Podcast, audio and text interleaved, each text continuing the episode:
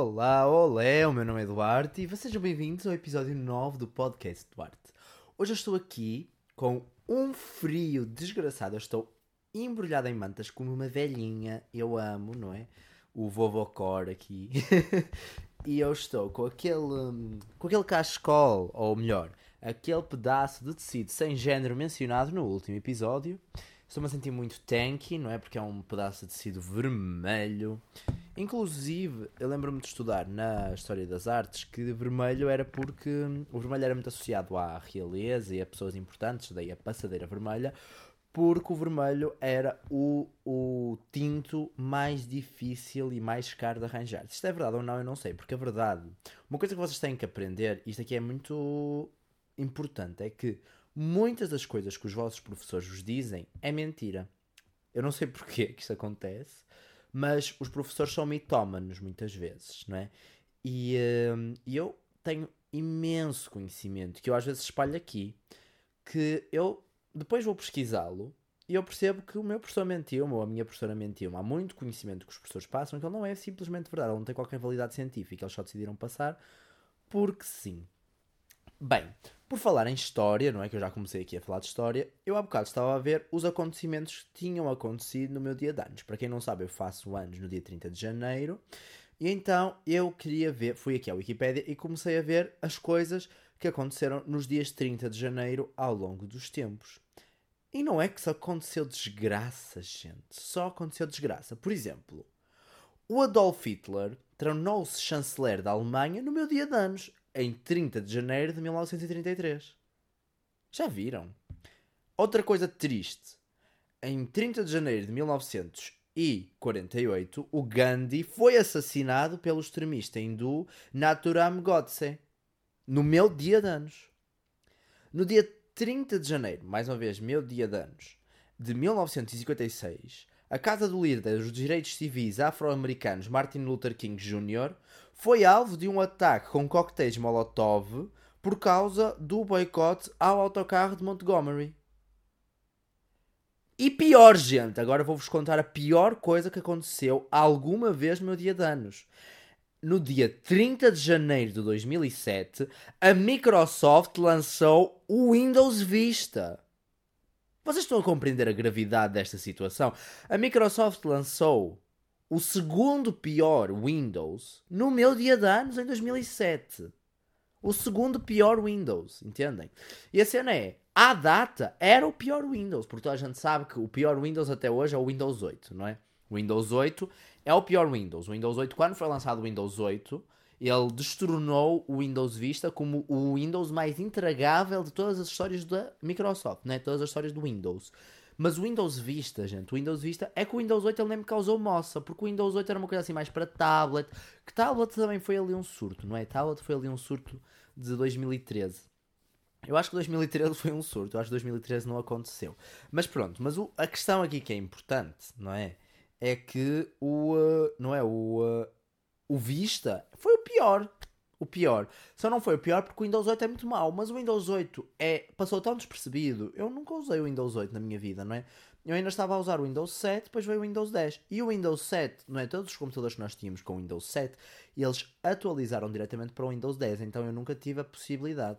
Mas dito isto, a única coisa que eu tenho a dizer é que Linux é melhor que o Windows, tá? Enfim. Eu também passei à frente e comecei a ler. E atenção que isto aqui parece um especial do meu aniversário. Só faço anos daqui a muitos meses, não é? Novembro, dezembro, janeiro. Faço anos daqui a três meses só, não é? Quase três meses, não, dois meses e tal. Mas eu já andei a pesquisar isto porque a verdade é que se eu disse é. Eu ia, pensei assim: vou guardar este assunto para um especial do meu aniversário. Ai, mas é o meu podcast, não é? Eu digo o que eu quiser, não é? Então vou guardar para quê? É sobre mim? Pode-se falar sobre mim, não é? Então eu também estou aqui a ver assim se há alguém. Eu estou aqui com a Wikipedia aberta, tá? E estou a ver se há alguém que nasceu no meu dia de anos que tenha interesse. Não, não conheço nenhuma destas pessoas. Ah, o Roosevelt. O... Ah, também não interessa também, não é? Tipo, quero lá saber do Roosevelt. Uh, deixa ver, olha, século XX. Quem é que nasceu no século XX, assim, no meu dia de anos? José Manuel Soares, futebolista português. Opá, está bem, não é? Olha, só gente que não sei quem são estas pessoas, gente, não sei. Pronto, eu nasci. É, ainda bem, que é da forma que eu vou ser a única pessoa efetivamente importante a ter nascido, não é? Neste dia tão relevante. Ah, Filipe VI da Espanha nasceu no meu dia de anos. Oh, Marília, Maria Luísa Mendonça, não é? A, olha, a Luísa Mendonça, não é? é? Ela nasceu no meu dia de anos, não é? Já viram? Ah, isto é importante. Muito importante. Vamos ver mais, vamos ver mais. Hum, não estou a ver mais ninguém que conheça assim. Ah, Olivia Colman. Christian Bale. Oh my god, Christian Bale nasceu no meu dia de anos em 1974. Eu tenho. Eu nasci no mesmo dia que o. Não é que o. Ai, como é que ele chama? O American. Como é que é? Da American. Ai, como é que é? American Psycho. Eu nasci no mesmo dia que o psicopata americano. Já viram? Ai, eu estou extremamente. Como é que é? Extremamente encantado com, uh, com este facto. Uh, o Kid Cudi, não sei muito bem quem é o Kid Cudi, mas ele é famoso, né? O Kid Cudi também nasceu no meu dia de anos. Sei lá, depois vendo aqui assim pessoas que interessem. Uh, ninguém. Pronto.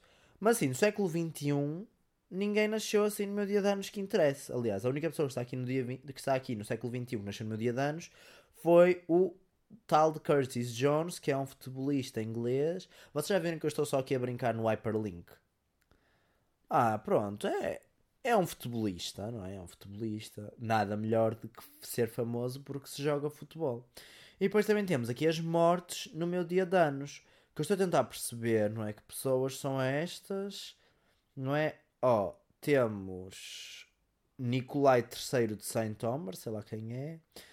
Takakura, que foi um imperador japonês. Sabia disso? Não sabia. Pronto, século XX. Quem é que morreu no século XX? Além do Gandhi, não é? Como nós sabemos que o Gandhi foi assassinado, que foi realmente muito triste mas também, aliás, no, no dia em que o Gandhi morreu, também morreu Orville Wright, que era um inventor norte-americano, e Arthur Cunningham, que era um marshal do ar australiano. Sei quem são, não sei. Eu vou aqui assumir que eu não sei, não é? De facto, não faço ideia de quem são estas pessoas. Mas pronto, as outras pessoas também não sei quem são. Não sei quem são, não sei quem são. Ah, eu disse que foi no dia em que ele morreu, mas não foi no dia, foi no ano, não é? Não foi no dia, foi no ano ou foi no dia? Ah, foi no dia, foi no dia 30.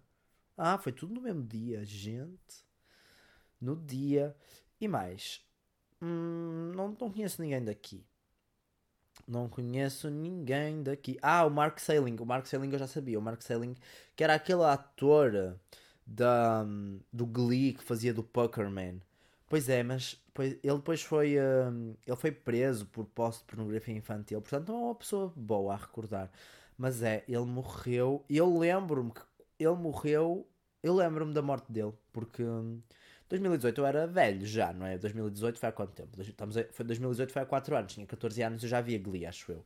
Se eu não via Glee, estava, se não estava a ver Glee, aliás, a Glee já tinha acabado em 2014, em 2018, né? Quando eu tinha 14. Eu acho que já, não tenho a certeza. Mas de qualquer das formas, eu lembro-me de, desta morte. Outra pessoa que morreu no meu dia de anos, eu acho, foi Miguel Ferrer, não foi? Eu acho que o Miguel Ferrer, que é um ator de Twin Peaks, também morreu nos meus anos, mas ele não está a aparecer aqui. Vou pesquisar aqui. Vou pesquisar porque eu lembro-me que o Miguel Ferrer, do Twin Peaks, não é? Que era o que fazia de. Qual era o papel dele? Eu acho que ele morreu, não é? Ele. Ora, cá está. Ai não, ele morreu no dia 19 de janeiro de 2017, não foi no dia 30. Pronto, eu achava que tinha sido no dia 30, mas não, foi no dia 19. Mas está tudo certo, não é? Tipo, está tudo certo. Mas agora com o Christian Bale eu fiquei muito, eu fiquei muito, como é que eu ia dizer, muito feliz porque o Christian Bale e eu nascemos no mesmo dia de anos.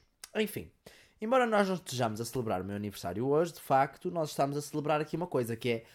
Uh, eu tenho aqui o meu gerenciador de podcast, não é?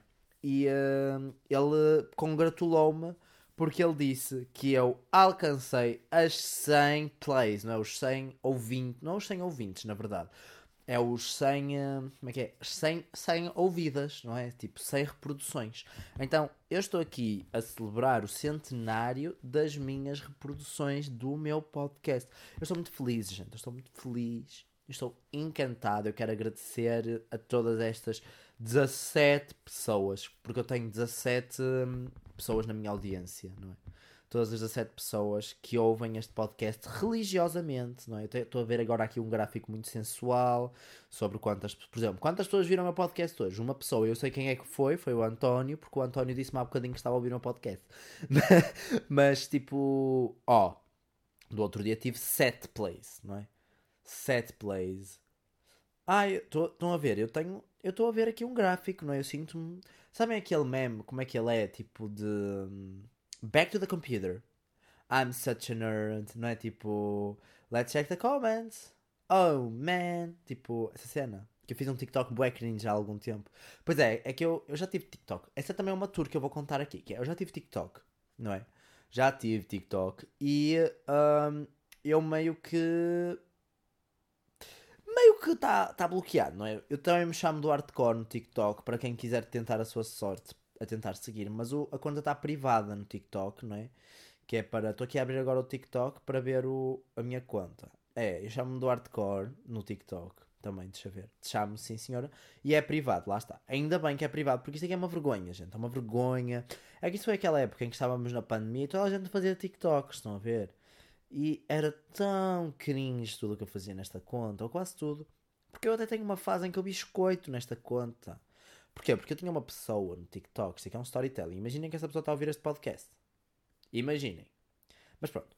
Eu tinha uma, uma pessoa, não é? Que ela via assim os meus TikToks e ela fazia assim uns. Como é que é? Um. Não a biscoitagem, não é? Que biscoitagem é quando uma pessoa se exibe, mas é um. Como é que é? Uma simp, não era uma, um, uma simpagem. Eu não conheço a pessoa de lado nenhum. Pode ser um velho de 70 anos. Não, mentira, não era, porque eu na altura andei a verificar o perfil e era uma pessoa tipo, sei lá, era, uma, era um rapazinho mais novo, não é? Mas ele deixava imensos comentários assim, cheios de. Ai, como é que se diz? Simp, não é? Eram comentários super simpando. E assim, obviamente que eu nunca sequer eh, respondi. Eu não respondia a maior parte das vezes, ou se responder era tipo um obrigado. Porque era uma pessoa muito nova, não é? Eu também era menor de idade nessa altura em que eu fazia TikToks, eu acho. Ou não, não, já era maior de idade.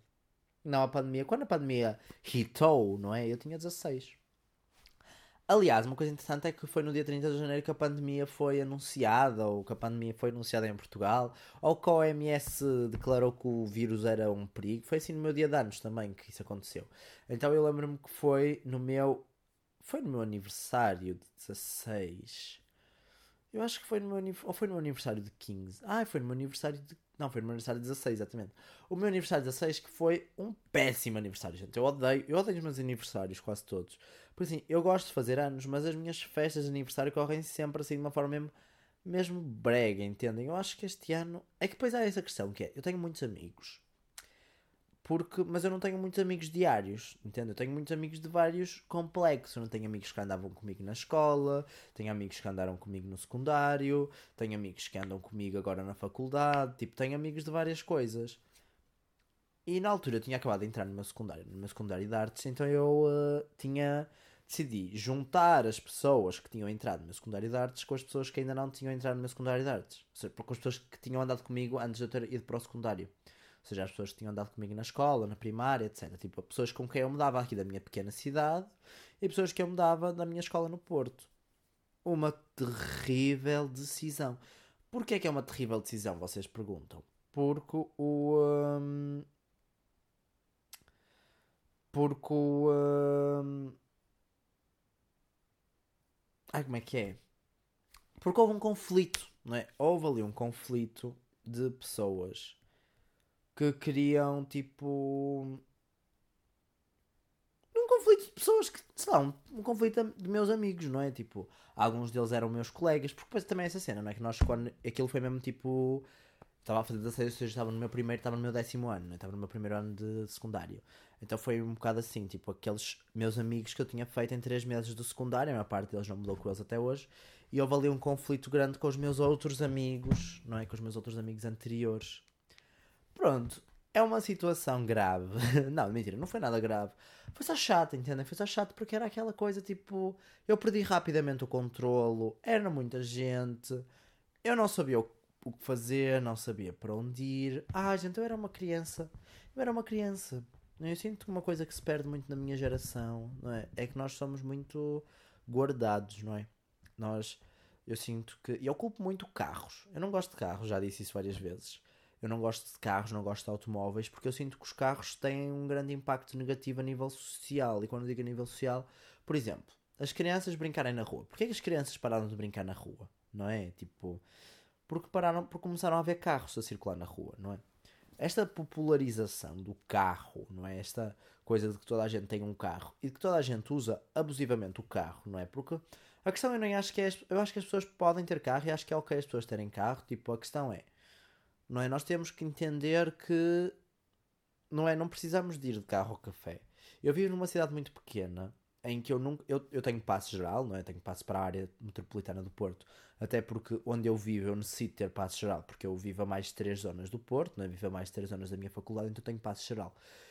E uh, como muitos jovens, como eu, que têm que pagar os 30 euros por mês, porque o passe é gratuito apenas na Câmara do Porto, ou seja, para pessoas que residem no Conselho do Porto, que não é o meu caso, como é óbvio, não é? Eu vivo bastante na periferia, na periferia não na periferia da cidade do Porto, mas na periferia do Distrito do Porto.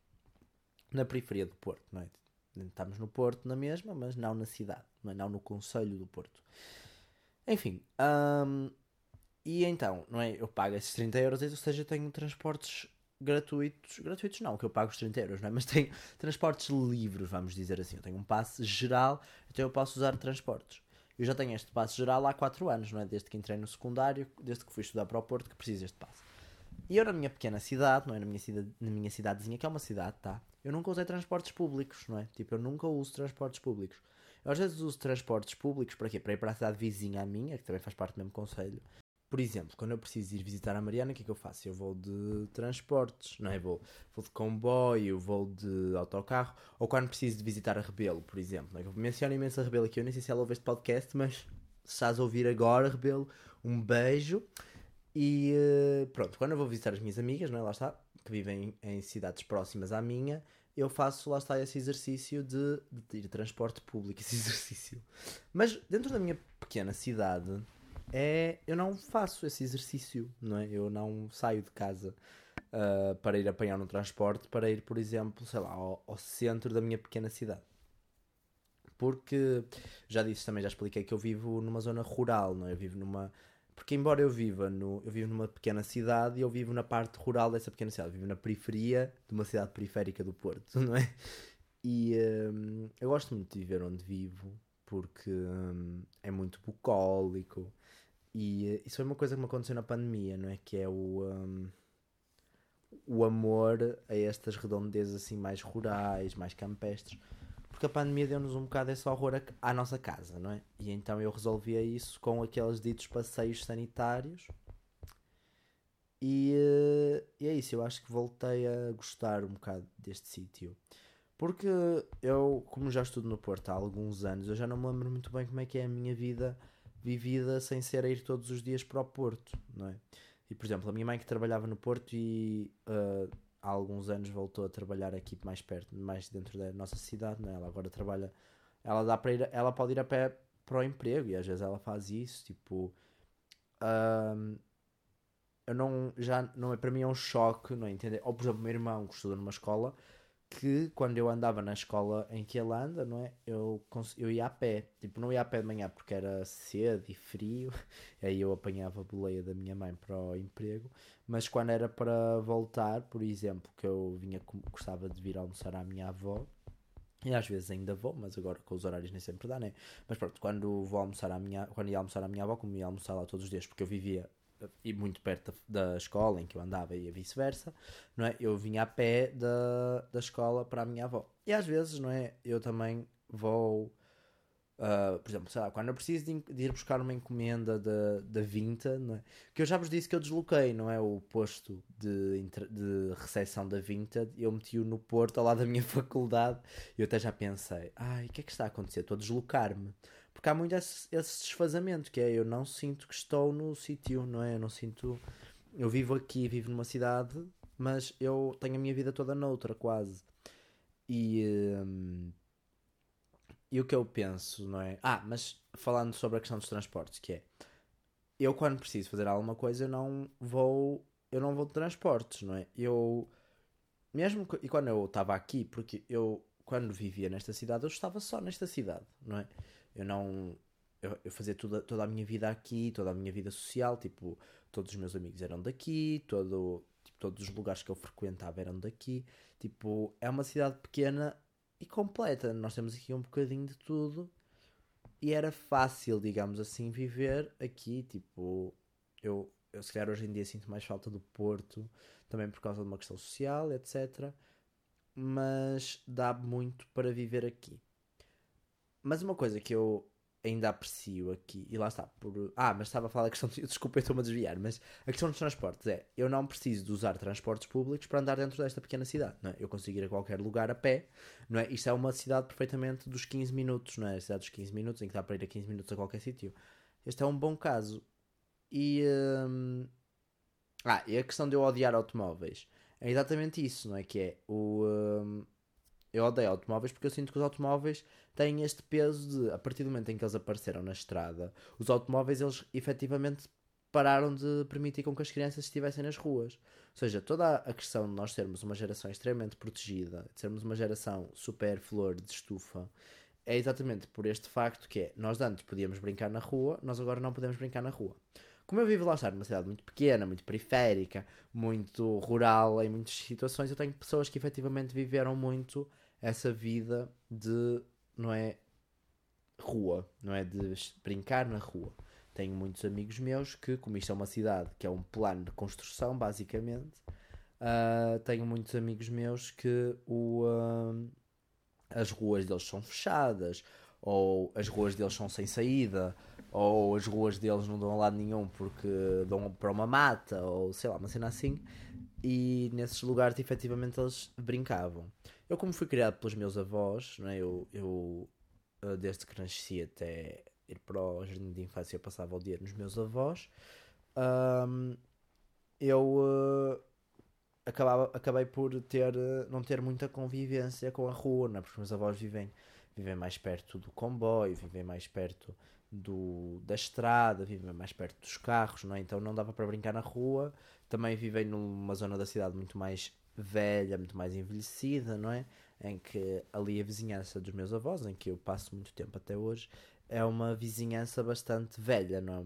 Eu reparo que é uma vizinhança muito, muito envelhecida, não é? Conheço a maior parte das pessoas que vivem naquela rua, são as mesmas há muitos anos, uh, são pessoas que lá está, mais ou menos da, da faixa etária dos meus avós, quanto mais que quando os meus avós construíram aquela casa, aquela rua não tinha casa, ou seja, aquelas casas são mais ou menos todas da mesma época, uh, os habitantes daquelas casas são quase todos, no caso dos meus avós, não? É? ou seja, são pessoas das, da faixa etária mais ou menos dos meus avós, que têm filhos com a faixa etária mais ou menos dos meus pais, que por sua vez saíram de casa. Entretanto, ou seja, a única coisa que tem ali naquela rua, como são todas casas mais ou menos da mesma época, são pessoas mais, não muito idosas, porque os meus avós não são muito idosos, não é? São pessoas já com alguma idade, não é? Pessoas recém-idosas, não é? Os meus avós são recém-formados, ambos. Uh, então, tipo, os meus avós estão naquela faixa dos 65, 70 e essa é mais ou menos a faixa etária da maior parte dos habitantes daquela rua. E pronto, eu então vivi naquele ambiente, era um ambiente bastante familiar, um ambiente bastante familiar para mim até hoje. Os meus avós tinham muito terreno, então eu cresci muito na terra, não é? Cresci muito a... Os meus avós têm muito terreno cultivado, então eu, eu tinha sempre muito espaço não é? no, no quintal da minha avó, nas flores da minha avó, na, no meio do, das couves do meu avô, não é? Do, das, do, sei lá, do, da, lá está, das plantas, não é? Eu gosto muito de plantas e eu acho que hoje eu sinto que uma das grandes razões para ser vegano também é muito este apego quase paternal que eu tenho a plantas, não é? Há, há, porque os meus avós não tinham animais, tinham galinhas, uh, tinham animais, sim, não é? Tinham galinhas, tinham galinhas, até têm galinhas até hoje, uh, mas eles não têm tipo, sei lá, o porco, a vaca era uma coisa que eu associava à aldeia, por exemplo, porque a minha família é toda da, da aldeia, toda de, de Viseu, do interior de Viseu, um, da margem do Rio Paiva. Eu adoro dizer que, sou, que a minha família, que as minhas raízes são da margem do Rio Paiva, não é? E um, que agora é super gentrificado também com os passadiços do Paiva a certa altura, mas pronto, isso é outra história. E a questão das margens do Rio Paiva, que eu adoro. Um, ah, tem as vacas aroquesas, que inclusive são o meu wallpaper que eu fotografei as vacas aroquesas. Tem todo um imaginário incrível em relação aos animais, tipo às cabras, às vacas, à, aos porcos, às galinhas, que não é, faziam que fazem com que esses animais, não é? essa carne, seja muito associada à aldeia, dava muito, também tem um aspecto muito paternal, mas eu sempre gostei muito das plantas, não é? Eu não sei se isto faz sentido, mas o veganismo trouxe-me para mim uma grande lógica que é uma vaca, sei lá, nós, por exemplo, os meus avós não têm grande terreno uh, aqui na nossa pequena cidade, mas o terreno que eles têm é suficiente para nós termos, sei lá, alfaces para o ano todo, fruta para o ano todo, uh, não é? É suficiente para isso, não é? É suficiente para ter uh, um pouquinho de tudo que dê, que seja rentável para o ano todo, não é? Ou seja, não diria para o ano todo, mas sei lá, as cebolas, cebolas não dão para o ano todo, mas sei lá, os pepinos, por exemplo, na época dos pepinos, não é? Dá para ter pepinos com bastante fartura. Os pimentos, ainda agora tivemos, estive com a minha avó a fazer, não é? Assar os pimentos para depois os conservar em tomate, que dá para uma boa quantidade de tempo. Ou seja, dá ali uma enorme poupança e é um terreno muito pequenino, não é? Um terreno muito pequenino que dá muita fartura. Enquanto que animais, não é? Lá está, eu associo sempre a questão dos animais, não é? A pecuária à, à minha aldeia, não é? Ou à minha aldeia, se calhar não, porque eu nasci já no Porto, mas à aldeia dos meus avós, em que tenho, tenho grandes territórios de campo, em que eu passei muito tempo da minha infância, passo muito tempo até hoje, gosto muito. Mas pronto, grandes, grandes porções de terreno, não é? Em que os animais têm que se alimentar naquelas grandes porções de terreno. E o veganismo sempre me ofereceu. O, o meu pensamento, não é? Enquanto vegano, sempre foi muito, digamos, urbano porque os meus avós, embora vivam em meio urbano, eles têm não é, aquele pedaço de terreno. Eu sinto que o veganismo sempre me deu mais uma ligação direta à terra e uma ligação direta a. Como é que eu ia dizer? Ao possível, não é? Ao execuível. Porque uma planta, não é? Um, nós para termos feijão, por exemplo, os meus avós também têm feijão, têm feijão com muita fartura, por exemplo. Não é? O feijão é só uma coisa que eu consigo ver e é uma coisa que não é? Eu consigo entender que, ok, eu planto aqui um feijoeiro e tenho mais ou menos uma noção de que aquele feijoeiro vai render aquele X de feijão. Não é a mesma coisa como alimentar animais, não é? Animais eles precisam de grandes porções de terreno para serem alimentados, grandes pastos.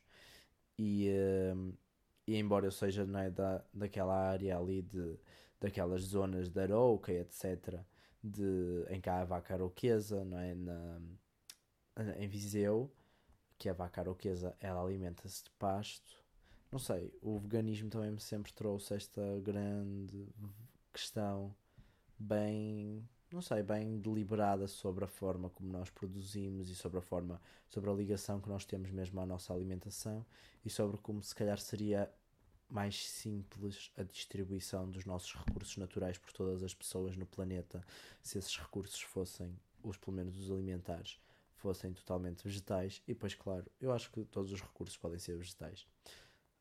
Um, e por acaso, é uma coisa interessante que é, às vezes as pessoas acham que, não é por os meus avós serem de aldeias, meus avós são pessoas que aceitam, por exemplo, mal o veganismo, e não, tipo, uh, os meus avós são super abertos ao veganismo, e até diria que os meus avós em muitas coisas são uh, mais abertos ao veganismo que, por exemplo, o meu irmão, que é mais novo que eu.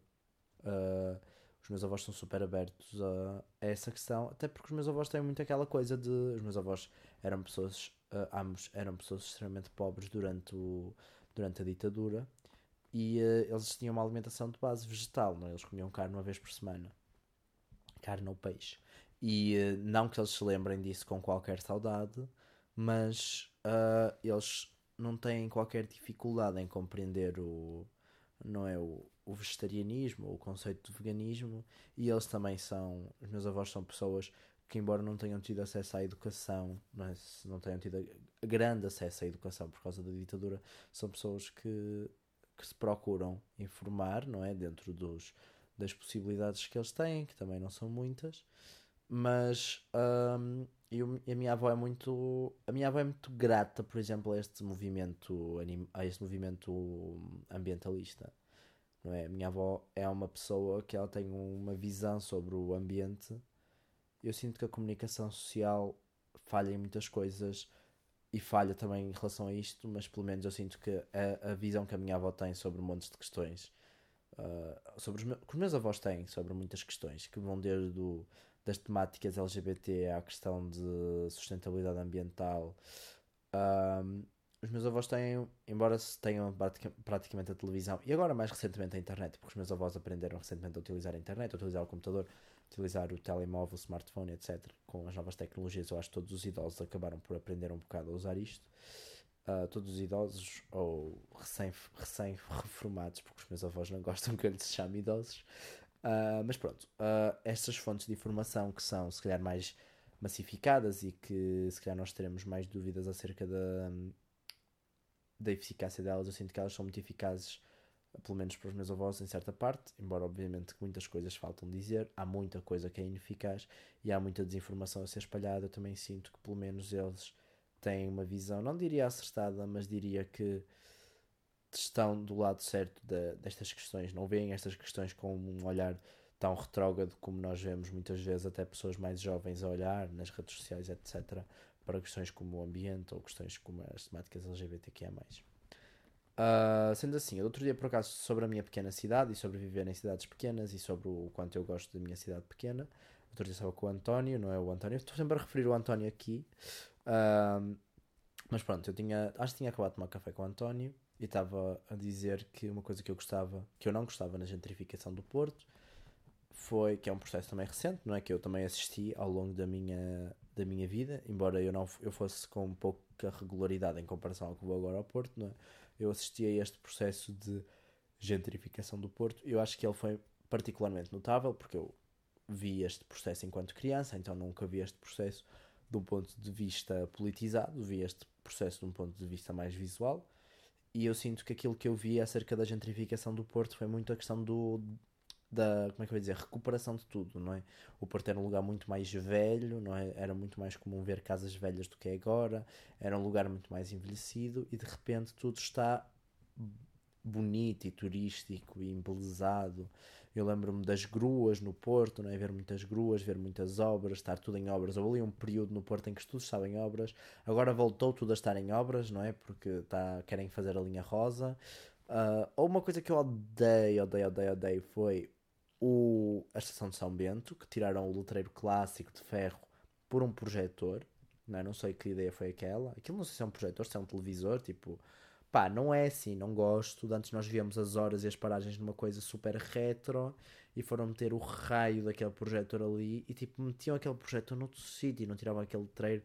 Não sei de quem foi aquela decisão, ninguém pode apresentar uma justificação que faça sentido, até porque a parte traseira desse monitor não tem nada, nunca teve nada, não é? Não tinha, não tinha nenhum monitor, não tinha nenhum letreiro, podiam pôr lá o letreiro, este letreiro. Se este letreiro é, é indispensável, que não é, eu acho. Mas pronto, se ele é indispensável por algum motivo, não é? Que tem mais informações e é mais digital e não sei o quê, punham-no na parte de trás, na parte virada para o, as linhas de comboio, não na parte da frente, super turística, não é? Que não é a parte importante de ser turística, é a parte de ser bonito. Porque era um letreiro lindo, isto foi recentemente mudado e eu fiquei furioso. Estou furioso até hoje. Mas pronto, estava a falar com o António sobre a questão então do processo de gentrificação e uma coisa que eu lhe disse é quando eu vou sair à minha cidade pequena, não é? Quando eu vou sair aqui, que eu, eu às vezes saio aqui à noite, não é? Nós não temos vida noturna aqui, não é? Isto é uma cidade muito pequena, mas é uma cidade muito jovem também é uma cidade com muitos jovens, então nós não temos propriamente uma vida noturna, não é? Uh, a única. Havia, uh, há uma, havia uma discoteca, mas fechou. Existe agora recentemente abri, aberta uma pequena danceteria, não é? Mas é para um público um bocado mais jovem e um público, claro, mais heterossexual, cisgênero, não é? Não é, um, é um lugar, são lugares não tão. Eu não gosto de dizer que não são uh, queer safe places, porque eu sinto que os queer safe places são construídos pelo, pelas pessoas queer também uh, e pelos seus aliados e não pelos lugares em si. Eu não gosto muito dessa coisa de, não é, um lugar homofóbico não existe, não é? Tipo, um lugar homofóbico é um lugar onde estão pessoas homofóbicas e em que se dá liberdade a essas pessoas homofóbicas de se falar. Ou seja, eu não acho que existem queer unsafe places. Eu acho que existem safe places para homofóbicos, não é? Tipo, há, há lugares onde os homofóbicos têm um lugar de fala. E a questão é, este lugar de fala ele é anulado pela presença queer noutros sítios. Então vocês, pessoas queer, que se queixam que na vossa cidade não há vida, que na vossa cidade não há queer spaces, vocês já sabem, vocês têm que ocupar esses lugares. Mas pronto, eu estava a falar então com o António sobre esta questão e o que eu lhe disse foi mesmo, quando eu vou sair à noite aqui, não é na minha pequena cidade, eu sinto que não é, eu gasto muito menos dinheiro, não é? Não é eu sinto, é eu gasto muito menos dinheiro. E isso é uma questão que eu sinto fortemente, porque aqui eu, qualquer coisa que eu peça é muito mais barato. Ainda hoje estava no Porto Vi um guarda-chuva. Eu quero um guarda-chuva transparente. Decidi, vou ter. Estou a brincar. Mas não sei se vou comprar ainda, não é? Mas eu estou a precisar de um guarda-chuva porque eu ando com o meu partido já há algum tempo. Já lhe meti montes de cola, já tenho ali uns arames, já tenho ali uns pregos. Eu tento com o que der, mas não está a funcionar muito bem. Mas pronto. Mas ele até agora ainda se está a aguentar. Mas pronto. Mas eu queria trocar meu guarda-chuva por outro guarda-chuva. E eu queria um guarda-chuva transparente. Porquê? Porque eu sinto que um guarda-chuva transparente é muito mais prático. Porque eu, primeiro lugar, vou ver a chuva. Eu acho isso é adorável. Eu quero ver a chuva a cair na minha cabeça. Vai ser lindo, vai ser maravilhoso. É uma cúpula, uma catedral, adoro. Mas também porque eu sinto que o guarda-chuva opaco ele é super desconfortável exatamente porque ele me tapa a visão. E pois é, eu levanto o guarda-chuva, levo com chuva mais no peito, mais na cara, porque a chuva vem de frente, também com o vento no porto. Então eu não eu levanto o guarda-chuva, levo com chuva. Eu baixo o guarda-chuva, levo com chuva nas costas, não é? Tipo, o guarda-chuva anda ali às voltas, não tem piada nenhuma. Se eu tiver um guarda-chuva transparente, eu não preciso andar a mexer com ele, não é? Eu consigo ver o caminho por ele. Então eu acho que é super mais prático. Eu quero um guarda-chuva transparente. Então, uh, só que eu olhei para o preço dele no Porto e vi assim, 12 euros. E depois pensei, ah, mas eu na minha, na minha cidade não é certeza que tenho. Há uma senhora que faz guarda-chuvas aqui, uh, que tem, nós chamamos de a senhora dos guarda-chuvas, e uh, ela vende guarda-chuvas guarda tipo a 5 euros, não é? há, um, há várias lojas, não é? Sei lá, há uma loja, há uma loja chinesa aqui que também tem certeza guarda-chuvas, tipo, e são muito mais baratos. Eu não vou pagar 12 euros por um guarda-chuva desses, tipo, aqui pago para aí 5 euros por um guarda-chuva e está ótimo. E pronto, é isso. Eu não gosto da gentrificação. Então é isso. Meu nome é Duarte. Um beijo e até ao próximo episódio.